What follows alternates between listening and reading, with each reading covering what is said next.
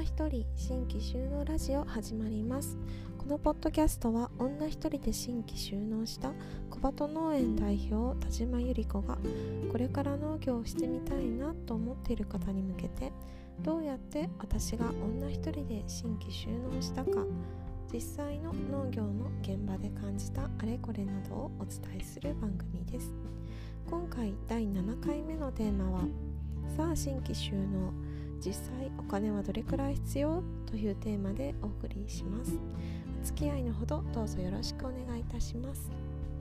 はいえーと第7回目になりました。はいえーともうね2020年年末です。はい皆さんいかがお過ごしでしょうか？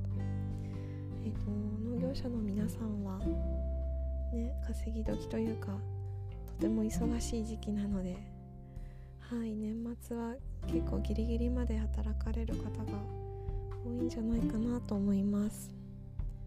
はいでそれでお正月からねちょっとゆっくりっていう方が多いと思います。えっとうちの場合はねちょっと逆でうん年末の休みをちょっと早めにとってで年明け1日から動くっていうのがなんかいつものなんだろうサイクルみたいになっていて。そうなんかね。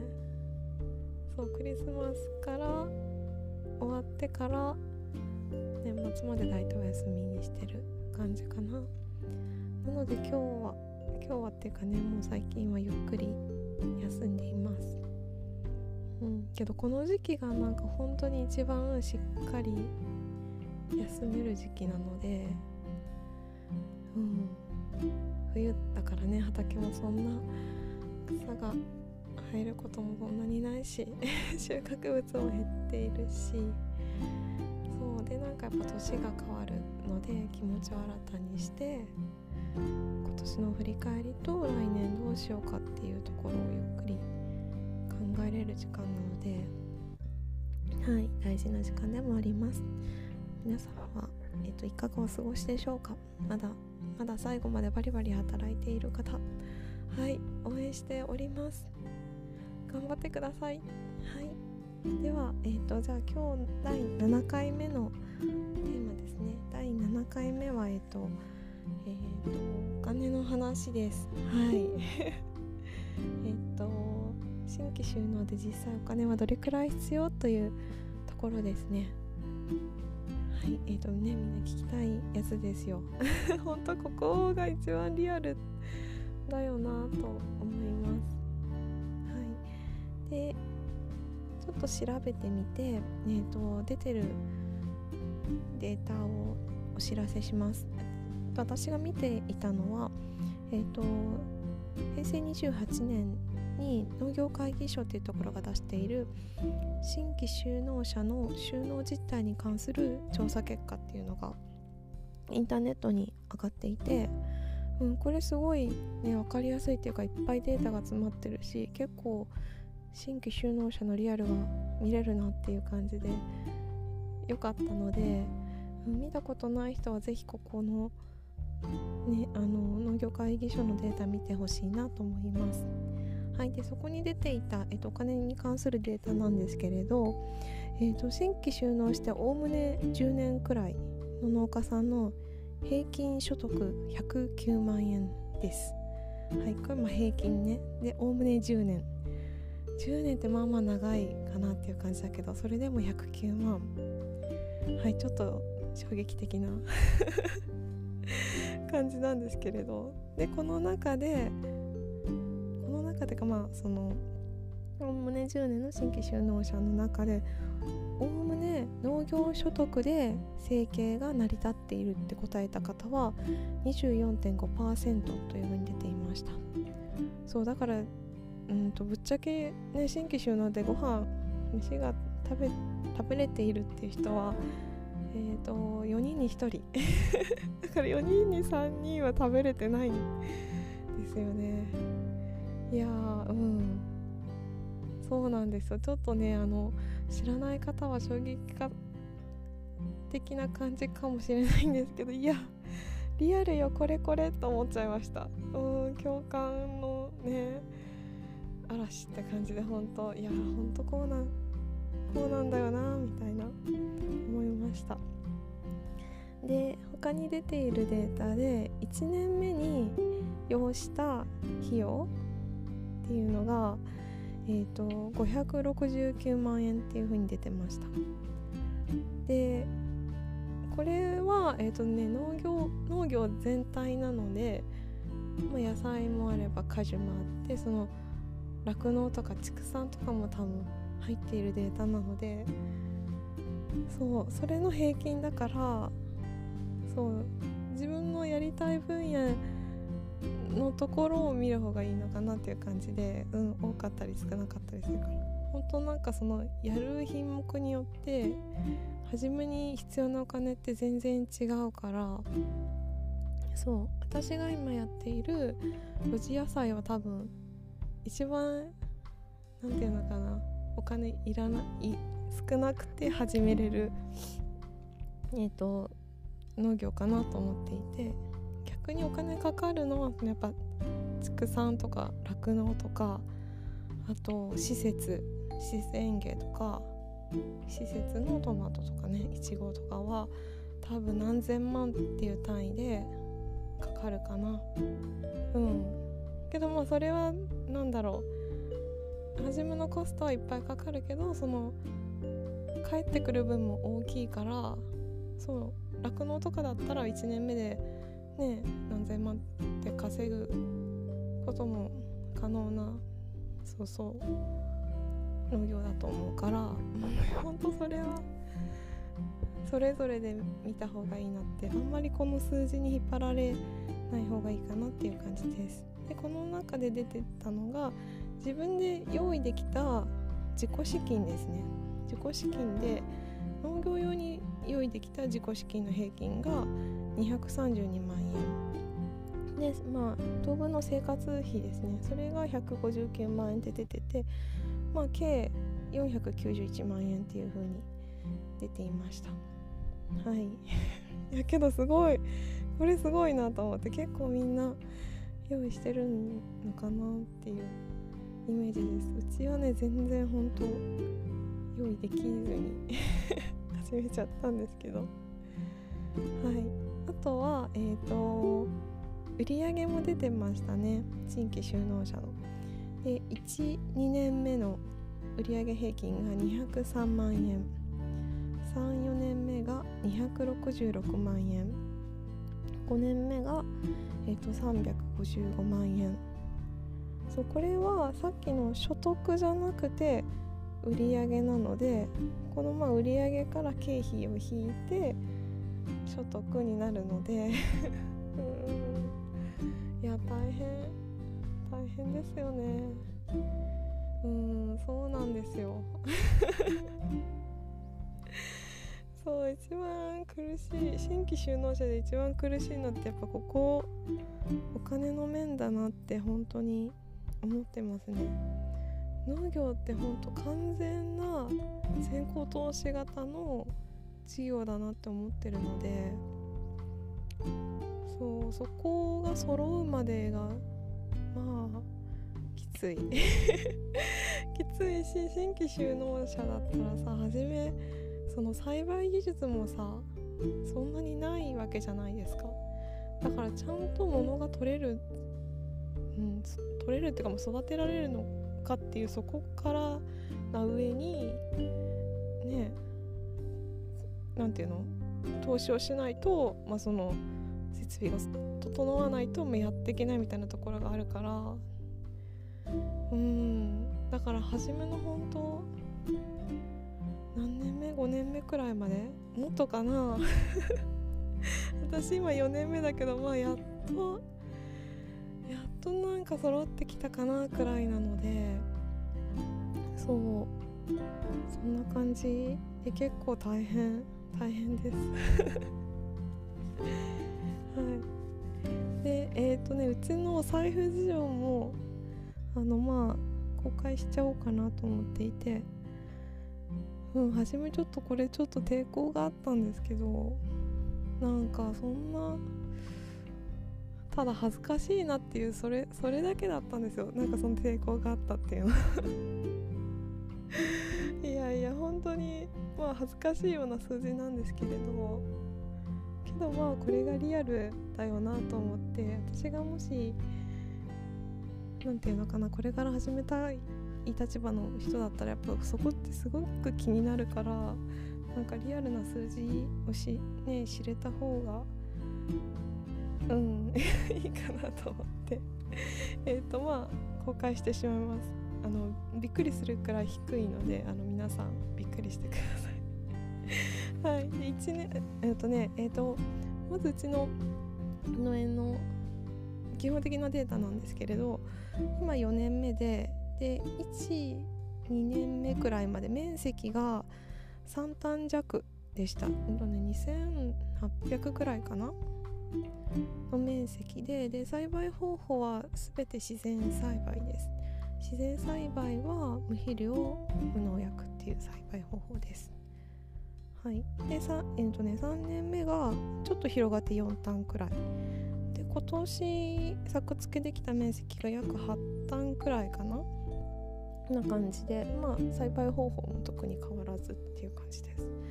で1年目の売り上げがえっ、とね43万円です。はい、でここに国の補助金が入って、まあ、これは国の補助金ってあのみんなよく使う青年収納給付金っていう、ね、昔名前だった。今なんだっけな。すいませんちょっと忘れちゃったけど、まあ、年間150万当たるんですよ。だからその補助金が150万入ってでまあ収入としては193万円。でその中から経費が157万円かかりました。で収入が36万円。で2年目の売り上げが81万円。でここに補助金が75万円。そこれは150万の半分なんですけど私2年目と3年目の間にちょっと子供をね1人産んでいてですね。ちょっとそこあのお休み期間があったので2分の1になってます。はい。けどそれもちょっとねあの満足に農業はできていなかったんですけれど、はい、2年目はそう補助金が75万入ってえっ、ー、とうんとそう収入が合わせて156万円。でその中から経費が132万円で収入が23万円。で3年目が売上78万補助金が75万で計153万円。経費が120万円。収入が33万円です。で4年目今年ですね。今年ちょっと面積が広がって売上が205万円。補助金が150万円とコロナ関係の90万円。で補助金が計240万円でで総収入が、えーとね、445万円。で経費が240万円くらいかな。なので収入が205万円。ではい。そんな感じです。いや大変でしょ？そう。大変まあ大変は大変なんですけど。けどなんだろう。うん別に私はここにそんなに悲観はしていなくてですね。まあこんなもんだろうっていうのがリアルな感想で。はいあとは、まあ、そのうちの働き方として多分他の農家さんみたくガツガツやれていないんですよ。さっきも言ったように出産があったりとか基本家事と育児子育て。今子供がえー、と2歳と6歳ですけどそこをやりながらの農業なので、まあ、その上でまあこれこんなもんだからうんっていう感じ まあそうそうだよねみたいな。そうあまりガツガツやりすぎるとやっぱりどうしてもそっちのお家の方にしわ寄せがいっちゃうから。それもしたくないなと思っていてで今結構子供に手がかかる時期だしまあ可愛い時期なのでうん。結構コントロールしてますね。お休みも土曜の半休と日曜は1日休みっていうのはずっと決めていて基本的にはこれは収納してからもずっとそんな感じかな。うん。で、えーと、さっきお知らせしたそのうちの財布事情なんですけど経費がやっぱり結構占めるんですね。けどこれ結構意識的にあの経費として計上していてやっぱり今のこの補助金がもらえる時期って本当に投資ハード面の整備みたいな時期だと思うからそうなるべく投資投資っていう風にこうお金を回している感じかな。うん溜め込んでもなんかね 仕方ないなって思っちゃうから。で大きな投資した内容をちょっと軽くお知らせしますね。1年目に大きかった投資がえっ、ー、と車の軽バンを買いました。あとは管理機を買って仮払い機を買って農具一式。ほんと1年目だから初めさコンテナ1個野菜の支柱1個から全部買うんですよね新規就農者の人って。そうそれだけでも結構な経費になるんですよ。何もないからね本当に。そうそうそれで結構使ったかなっていう感じ。で2年目になったらえっ、ー、とハウスを建てましたね。それまで使ってたハウスがあの雪であ雪じゃない台風で飛ばされてしまって。そう使えなくなっちゃって。そうある日来てみたらあハウス建ってたとこにハウスなくなってたんですよ。え？え？と思って。なんか一瞬全然理解できなくて。でちょっとね 10m くらい離れたとこになんかペシャンって潰れてあって。ああやられたと思ってそうでも仕方なくねハウスないとうち育苗をするので育苗できないからそれはもうねどうしようもないって感じでハウスをね自分で立てて小さめのハウスねけど。あとは、えっと、ハンマーナイフ自走するハンマーナイフを買いました。そうこれも 出産があってもお腹が大きい中あの仮払い機こうさ振って狩るやつ。あれをやってたんですけどもういよいよね無理だと思って そう。でこの有機農業ずっとやってくつもりだったからこのハンマーナイフって遅かれ早かれ絶対いるっていうのは分かってたからもう買っちゃおうと思って。買いました。これ新車で買って40万くらいだったかな。であとこのハンマーナイフをあのしまうための小さめの倉庫を買いましたね。はい。2年目の投資がこんな感じ。3年目はえっ、ー、とねトラクターをはい。入れました。これはもうトラクター手放すっていう農家さんがいてその話がねたまたま回ってきてそう。でも面積が4単くらいでそれまで本当に3馬力のちっちゃい管理機で全部耕していて。いやめちゃめちゃ大変よ本当に。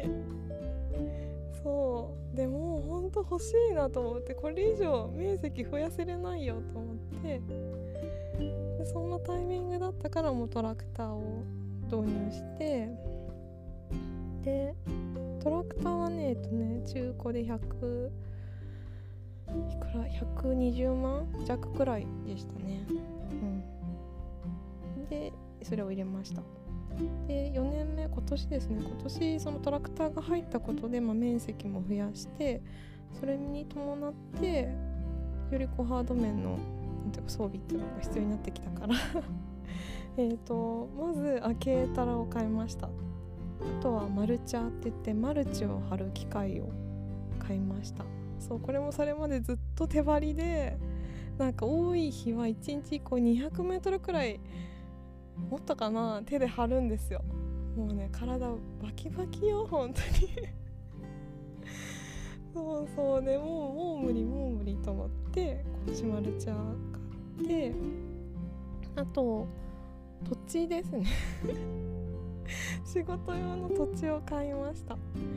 うんこれも今まであのうち普通の賃貸のアパートに住んでてでね畑にはね水とか電気全くないから調整するのとか育苗の水とかでそっから運んでたんですよ。もうきついってなって。でそのねトラクターとか軽トラとか置くのもあの月決めの駐車場を借りていてそうそう。でそこで止めさせてもらっていったんですよ、うん、で畑に、ね、置いとくとねまあ置いてる人もいるけど基本それちょっとダメで農業委員会の人とかに言われちゃうからそういう風にやってたんだけどまあ結局駐車場をね借りれるくらいなら土地買っちゃった方が例えば10年15年ってスパンで見たら全然安いからうん買おうと思ってこれは農協の融資を受けてうん購入購入っていうかねローン組んで買いました。あとはハウスですね。ハウスもう1個建てます。これはこれから建てるんですけどその買った土地にあのそこを調整場としてこれから整備していきたいからそのためにハウスを買いましたっていう感じで本当になんか、うん、入ってきたお金は結構もうどんどん出してくって感じが 出してくっていうか投資投資に回すっていうのが今のうちのスタイルです。けど多分新規収納した方は結構初めはそうなっちゃうと思います。うん。そうまだね狭い面積とかなんか手の届く範囲のものだったらいいけどやっぱりこう大きくなっていくにつれてもうそれじゃあの全然できなくなってくるので必要にか迫られてそう。械を入れたりとかね する感じかな。だと思います。うちの場合はそんな感じです。でまあこんな感じなんですけどうちでねこのお金に関して決めていることがあってですね。うんと基本的に持ち出しはしない。自分の財布から、うん、売上とその補助金の範囲でやるっていうことは決めています。そうだから家計のお金とか自分の貯金を切り崩してっていうのはしてその農業に回すっていうことはやっていない。です。だから確定申告も今までまでやってきたけどマイナスで出したことは一度もなくってうんそれは決めてますね。これ多分ね私が女性だからっていうところも大きいなってと思います。なんか女性のがほんと現実で現実的っていうか現実だよね。多分。そうなんかあの男の人がさバンって投資するような投資の仕方ってあんまりやらない感じがしていて勝手なイメージね。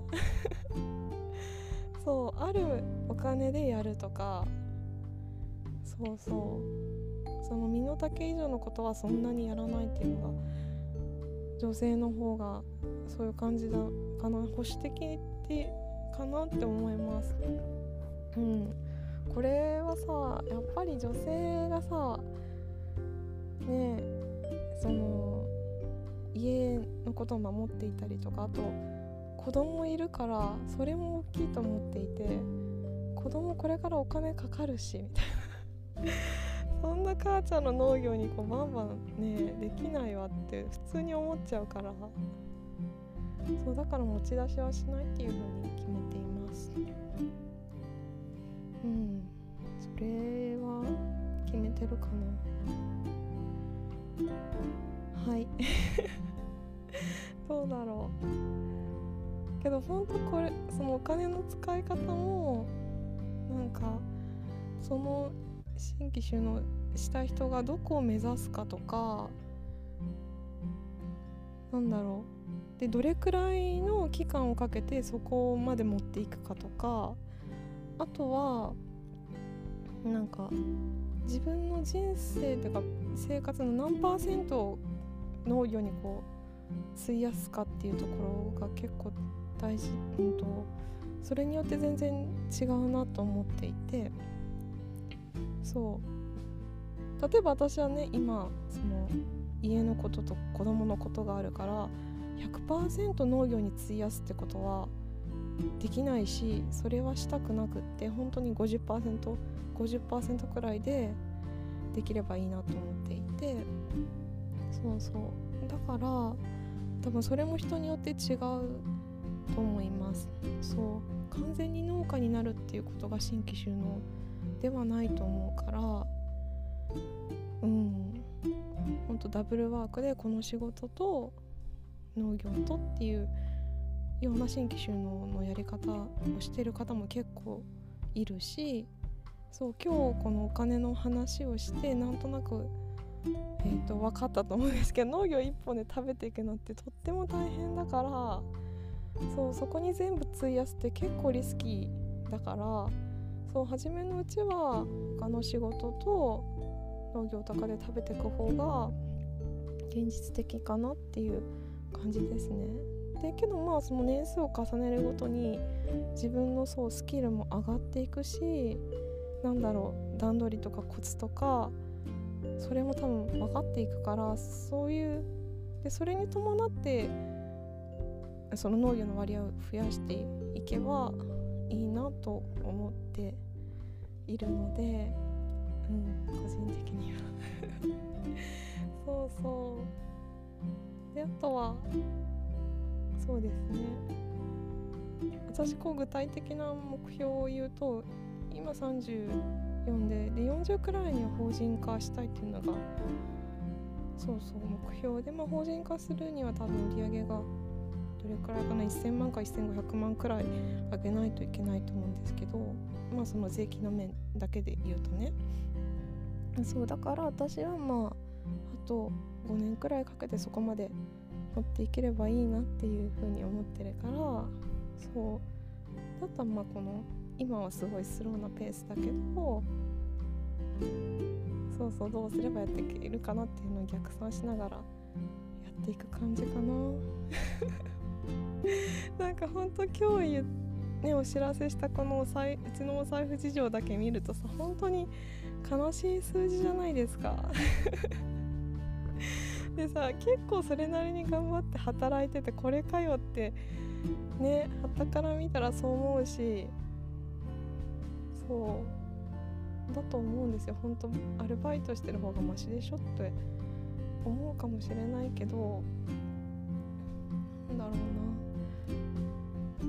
けど多分そのアルバイトして稼ぐ例えば10万円と自分で新規収納してゼロから農業を始めて稼ぐ10万円って全く価値がさ違うと思うんですよ。違うでしょ？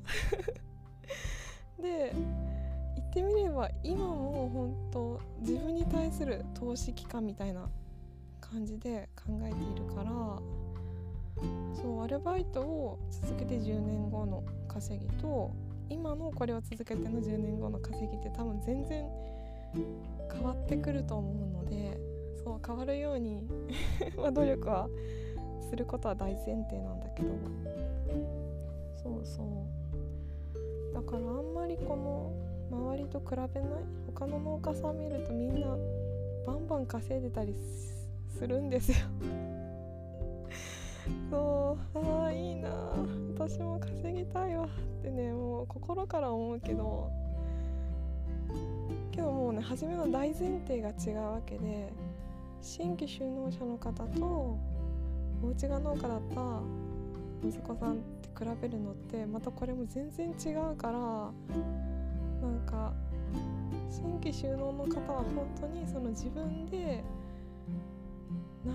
とこからそのね稼ぎを生み出しているってそこが結構尊いことっていうか価値のあることだと思うからうんあんまり比べない方がいいと思います。それよりなんだろう。私だったらまあ前の年の自分のと比べるみたいなところでは前はねこんなもんだったけどもう倍以上じゃん。よく頑張ったよってこう自分で自分を褒めるみたいな。そうあんま褒めてね 人に褒められるような数字でもないからさ。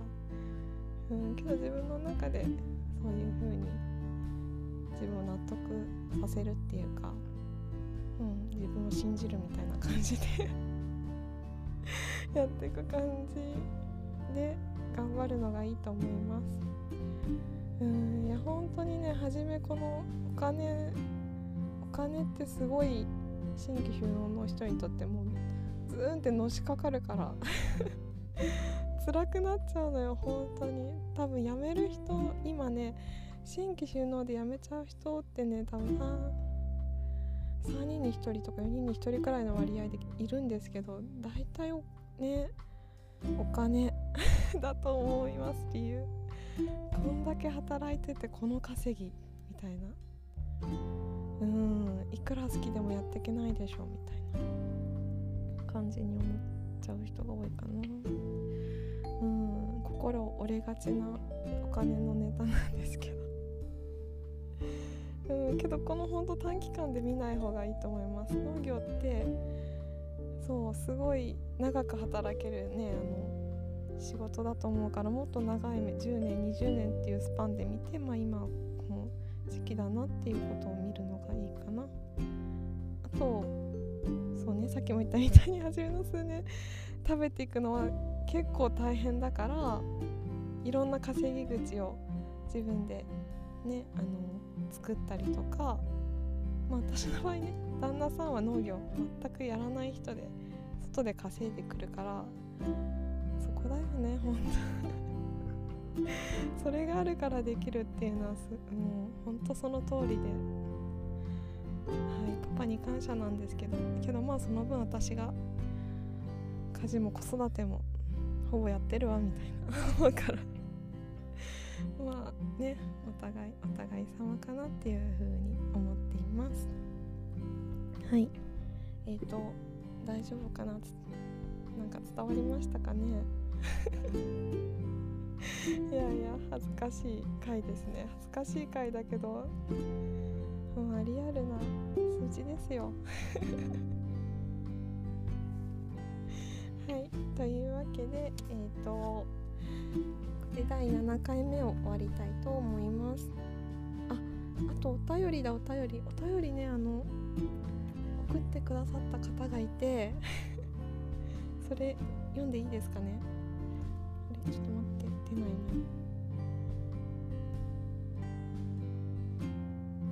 すいません。すぐに開けない。あ出ないかもしれない。ちょっと一回切ります。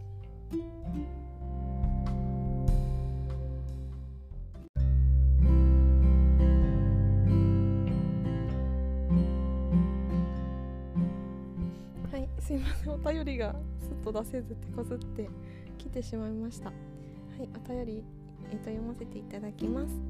えっ、ー、とラジオネームは何だろうな。ツイッターの名前でいいのかな？おさきさんという方です。えっ、ー、とはじめまして。今年の春に新旧収納したおさきと申します。私も女一人で今年の春に新規収納しました。36歳で6歳と1歳の育児をしながら軟弱野菜を栽培しています。コッティさんのところでラジオの紹介されているのを見て女一人新規収納と同じ境遇に反応してそのまま現在配信されている第6回まで一気に聞いてしまいました。笑い。ついでに Twitter とインスタもフォローさせていただきました。すいませんストーカーみたいに。お子さんの年齢も近いようでもう親近感バチバチです。笑い。他の農家さんがどうされているのかすっごく知りたかったのですが1日のタイムスケジュールどんな感じでされていますか？私の地域では保育園は朝7時から18時半まででも夏場は、えーと、特にそれより早い時間から遅い時間まで畑にいたい時とかないですか？旦那が激務で基本家にいないので家事と育児と畑その他に追われてどこから手をつけるべきかで目が回っています。私が勝手に始めた農業なので子供はできるだけほったらかしにはしたくない。でも畑には行かなきゃいけない。そうしてあそうこうしているうちに家が荒れていく。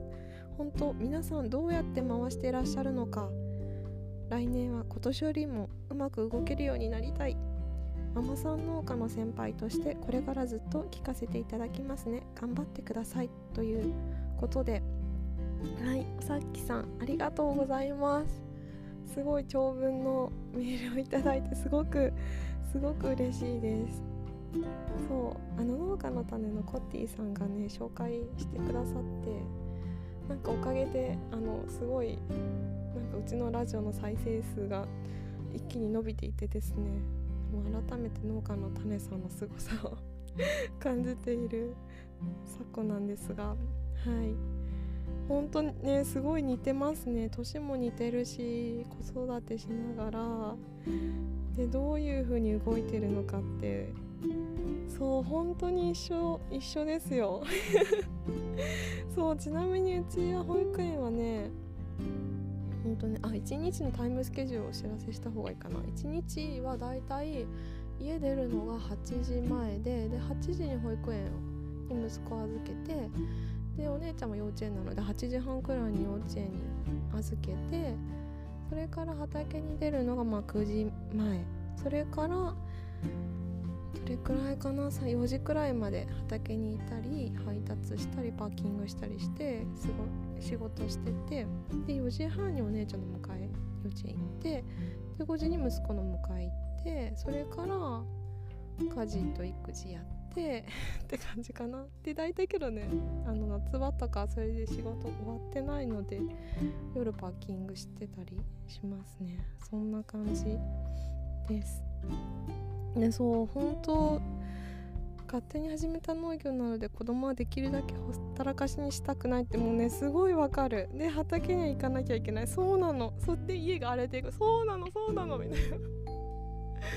もう共感の嵐。本当に。けど同じようにね頑張っていらっしゃるってことでそうすごく嬉しいっていうかねがん私も頑張ろうって思いました。全然先輩農家じゃないので本当共に頑張りましょうみたいな。はい戦友みたいなイメージです。頑張りましょう。はい。というわけでお便りありがとうございました。えーと、このラジオでは引き続きお便りを募集しています。お便りのテーマは、えーと、あなたの周りに女一人新規収納な方いますか？というテーマで募集しています。メールアドレスはコバートラジオ at yahoo.co.jp です。メールアドレスは kobataradio.yahoo.co.jp です。ツイッターはハッシュタグ女一人新規収納ハッシュタグ女一人新規収納でつぶやいてください。はいでは次の第8回目のテーマですね。はいえっ、ー、とこのお便りをねいただいてしまったので次ははいこちら。女性農業者のワークライフバランス仕事と家族と私とというテーマでお送りします。うん女が大変なのはここですよ。でこのバランスどうやっているのかっていうことについてお話ししたいと思います。はい、多分配信できるのは年明けになると思いますので、はい、今年は、えーと、今日で終わりになります。皆様、はい、今年もありがとうございました。えっ、と、はい、また来年もお付き合いできたらとても嬉しく思います。はい、良いお年をお過ごしください。ではまた次回お会いいたしましょう。またねバイバイ